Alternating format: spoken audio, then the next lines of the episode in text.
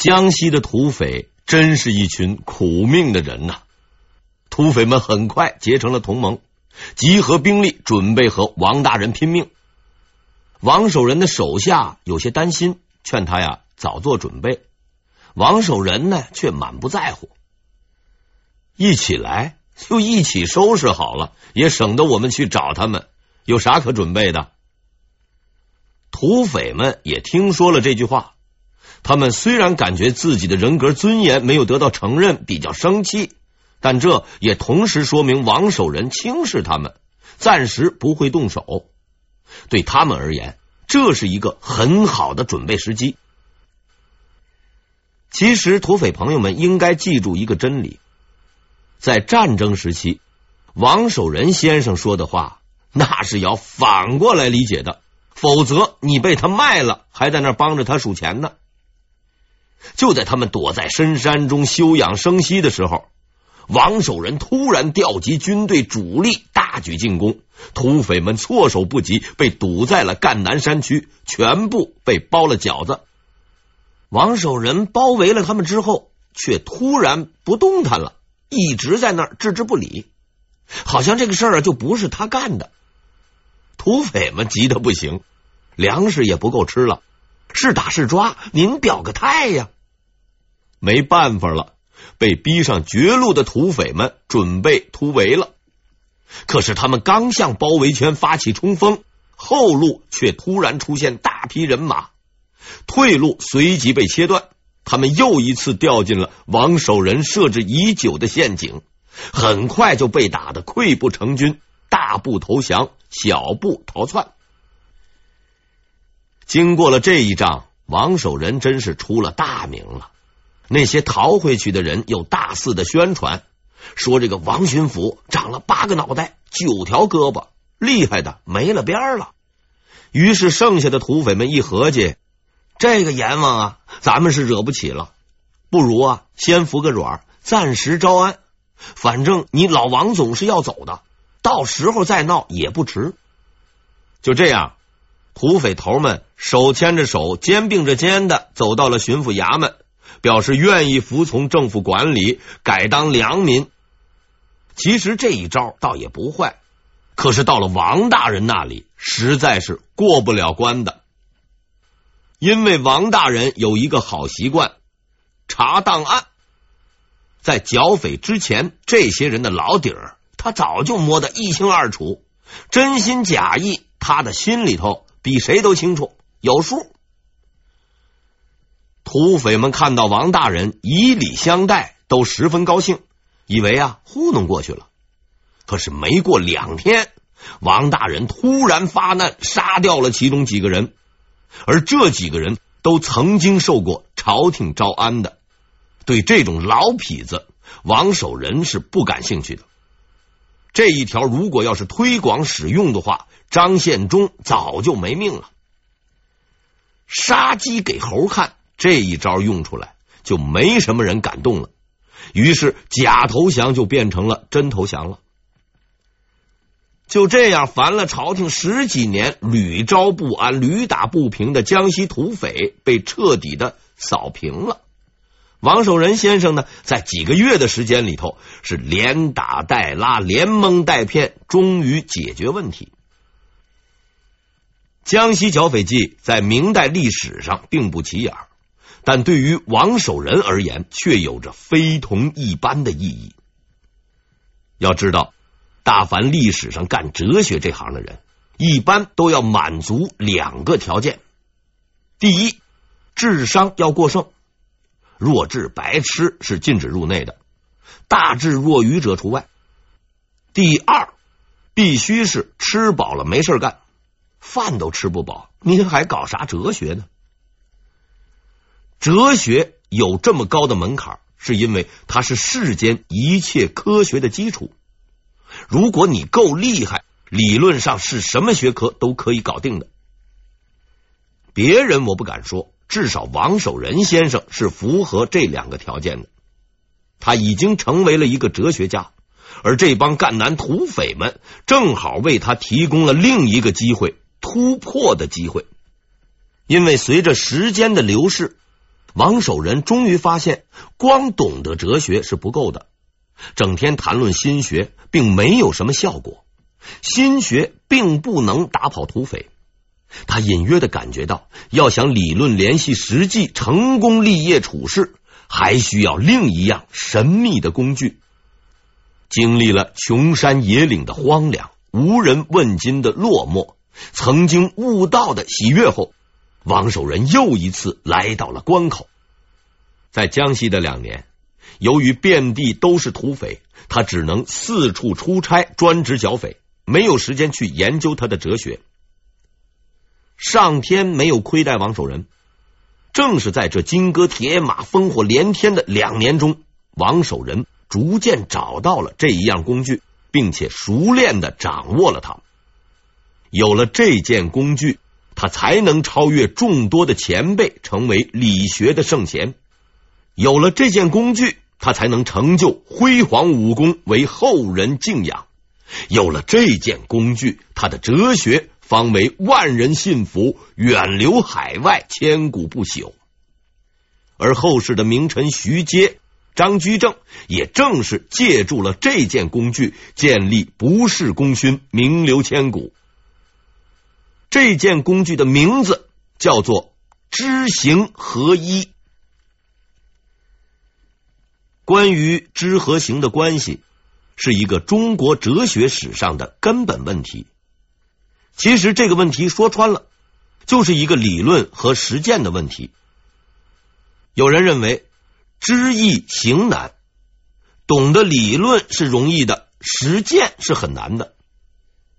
有人认为呢，知难行易，领悟道理很难，实践很容易。大家可能很难想象，但就是这么个玩意儿，折腾了上千年，直到今天都没有停过。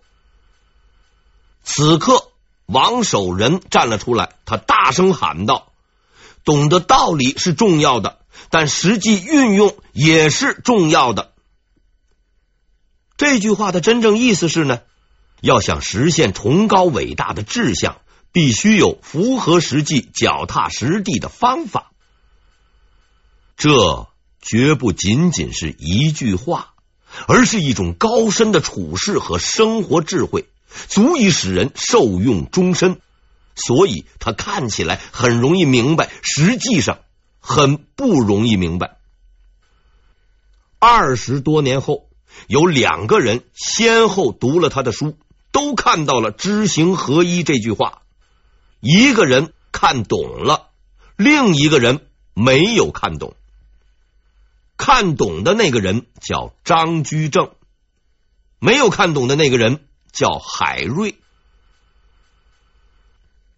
领悟了知行合一的王守仁不再空谈理论和哲学，因为残酷的现实让他明白，光凭说教和四书五经那是解决不了问题的。要让土匪放下手中的刀，最好的方法是用火枪。怀揣着这样的理论，王守仁即将迎来自己人生中最为艰难的考验。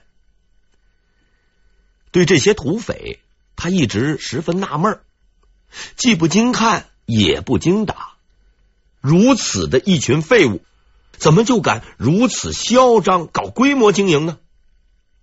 在讯问土匪的时候，他终于找到了这个问题的答案：宁王朱宸濠。毫无疑问，这些土匪的背后或多或少的有着朱宸濠的影子。身为一个藩王，却去和强盗打成一片，总不能理解为深入群众吧？知县拉关系是想升知府，是郎拉关系是想当尚书，藩王拉关系是想，咱就不用说了。于是王守仁很快找到了答案。唯一的可能的答案，问题严重了。他立刻去找孙遂。孙遂时任江西巡抚，浙江余姚人，不但是王守仁的老乡，也是他同朝为官最好的朋友。当时的王守仁只是江西南部赣南的巡抚，且主要任务就是剿匪，这么大的事情，他没法拍板当家，只能找孙穗。然而，当他跑到巡抚衙门，找到孙穗，上气不接下气的说完这件事情后，却只换来了一个奇怪的反应。孙穗在那儿苦笑着听他说完，然后叹了一口气，只说了一句话：“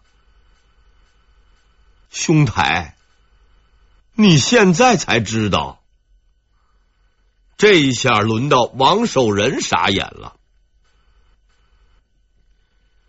正德十年十月，河南布政使孙穗接到了一份命令，中央决定提升他为督察院右副都御史。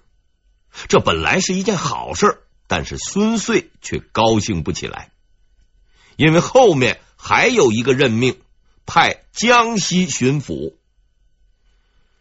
江西对当时的朝中官员来说，那是一个死亡之地。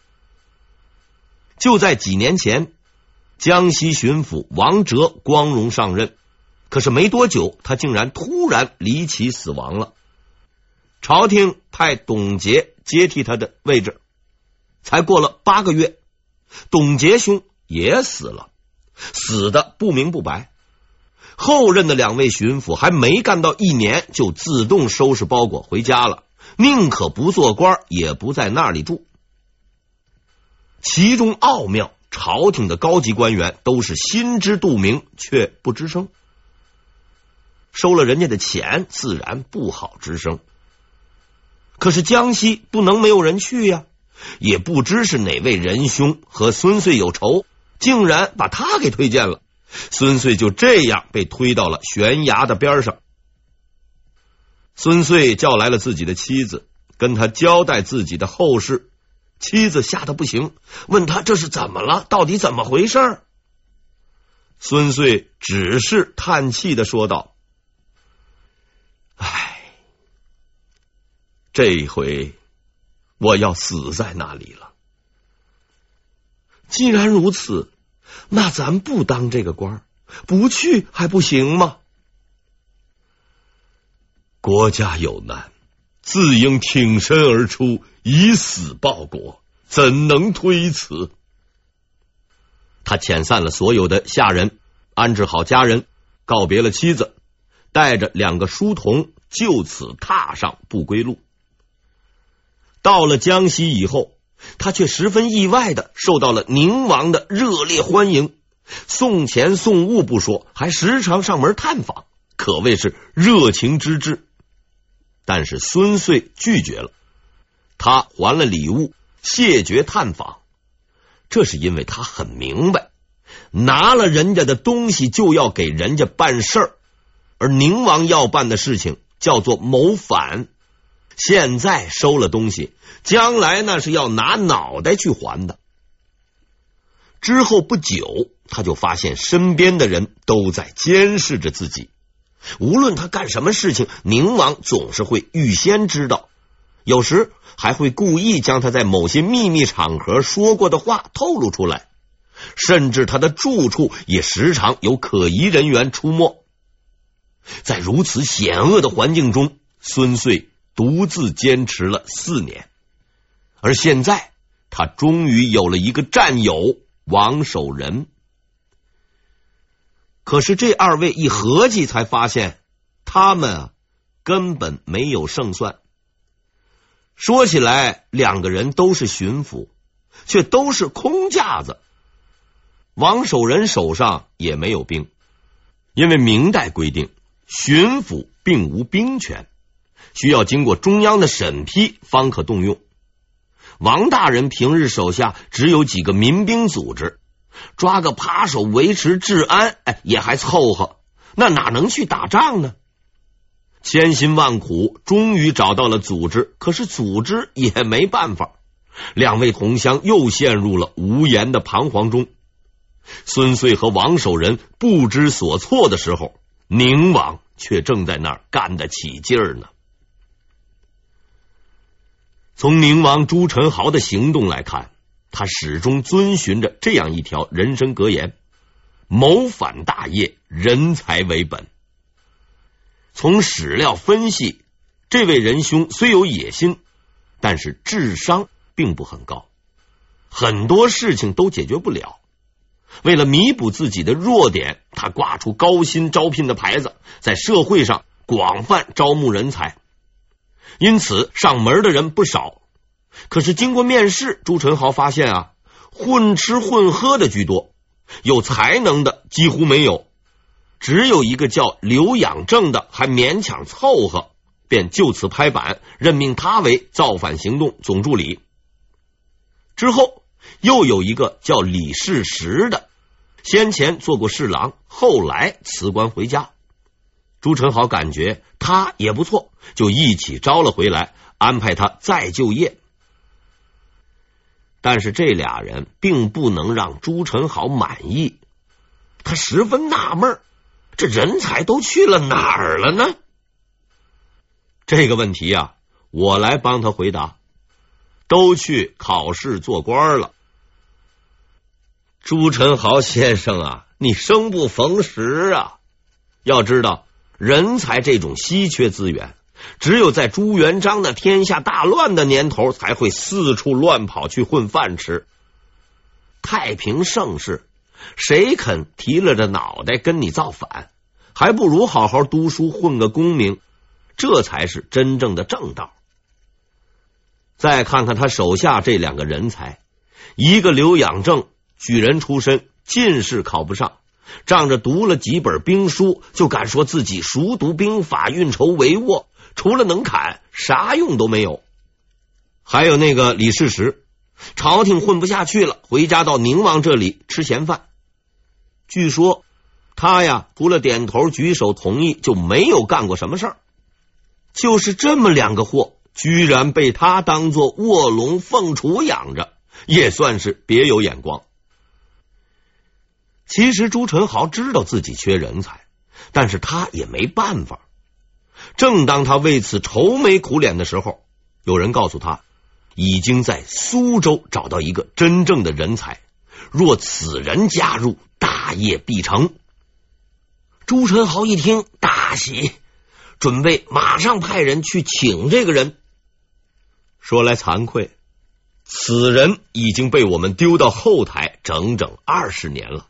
现在是时候请出来了，伯虎兄上场吧。二十年前，唐伯虎上京赶考，落得一个悲惨的下场。好歹出了狱，他本想振作精神回家过点平静的日子，可当他返乡以后，才发现一切都超出了他的预料。原先笑脸相迎的乡亲。已然都换了面孔了，除了藐视还是藐视。他的书童下人也不再崇敬他，有时候竟然还敢反客为主，大声的训斥他。他的老婆非但不体谅他，还时常恶语相向。更让他痛苦的是，连在家门口看门的旺财看见他，也是在那儿汪汪汪的大叫，追着他来咬。这。并不是玩笑，以上描述出自唐伯虎给朋友的书信，每一个字儿都是残酷的事实。在残酷的事实面前，唐伯虎彻底绝望了。他不再相信圣贤之言，也不再寒窗苦读，他已经失去了做官的资格。读书还有什么意义？从此。他开始在全国各个地方的著名妓院流窜。由于他文采出众，迷倒了很多风尘女子，甚至许多人主动来找他，还愿意倒贴。哎，这也算是个奇迹。所谓“风流才子”的称号，也正是从此刻开始传扬的。毕竟，风流倜傥、纵意花葱是许多人梦想的，但是他们不知道。在唐伯虎那纵情的笑容背后，是无尽的酸楚。哎，就在唐伯虎人生最低谷的时候，朱宸豪来到了他的身边，伸出了手，将他推向了更低谷。接到了朱宸豪的邀请，唐伯虎一度十分高兴，就算当不了官，给王爷当个师爷倒也不错。朱宸濠对他的礼遇，也让他感到了自己终于找到了明主。可是很快他就发现，朱宸濠这个领导啊不太地道，他总是和一些不三不四的土匪流氓接触，而且囤积了很多粮草兵器，还经常看着全国地图在那儿唉声叹气，做义愤填膺、握紧拳头状。怕不是要造反吧？逛妓院虽然名声不好，那也就是玩玩而已。这可是掉脑袋的事情啊！还是啊，快点溜号吧。有饭吃、有妓院逛的唐伯虎，没有朱重八那样的革命觉悟和革命需求，他不过是想混碗饭吃。问题是，你想走就能走吗？让你看了那么多的机密，知道了内情。不把脑袋留下，怎么舍得让你走呢？四十九岁的唐伯虎面对着生命威胁，又一次迸发了智慧的火花。他决定学习前辈的经验，什么经验呢？就是装疯。只有装疯，才能让朱宸濠相信他呀，什么也没有看见。即使看见了，也不会说话；即使说话，也不会有人信。唐伯虎那到底是才子，装疯也装得很有风格，比当年吃狗屎的袁凯厉害多了。因为他想出了一个绝招，裸奔，就是不穿衣服在外面跑，真是舍得下本钱呐。从此，唐伯虎摒弃了传统观念，坚决一拖到底，光着身子四处走。看见大姑娘就上去傻笑，还经常高呼口号：“我是宁王的贵客，我是宁王的贵客。”他这一搞啊，整个南昌城都不得安宁了，许多人都出来看热闹。朱宸濠的面子算是给他丢光了。朱宸濠是气急败坏，连忙下令：“赶紧把这位大爷给我送回苏州，别在这儿丢人现眼。”终于。虎口脱险的唐伯虎松了一口气，但在庆祝劫后余生的同时，他对人生也是彻底的绝望。他此后的生活可以用四个字来形容：彻底堕落。日以继夜的饮酒作乐、纵情声色，摧垮了他的身体，却也成就了他的艺术。他的诗词书画都不拘泥于规则。特别是他的人物画，被认为三百年中无人可望其项背，但是也就到此为止了。四年后，嘉靖二年，这位中华文化史上的天才结束了自己坎坷的一生，永远归于沉寂。有的时候，我也会看电视上那些以唐伯虎为原型的电视剧。看着他如何智斗奸臣，看着他如何取得美人归，这些情节大都十分搞笑。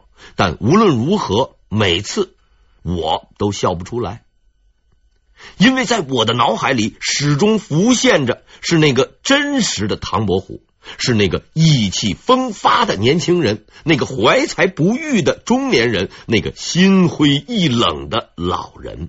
是那个在无奈中痛苦挣扎、无比绝望的灵魂。只有那首《桃花歌》仍旧在诉说着他的心声，萦绕千载，从未散去。别人笑我太疯癫，我笑他人看不穿。不见武陵豪杰墓，无花无酒锄作田。送走了唐伯虎，朱宸濠鼓足精神，继续准备自己的造反事业。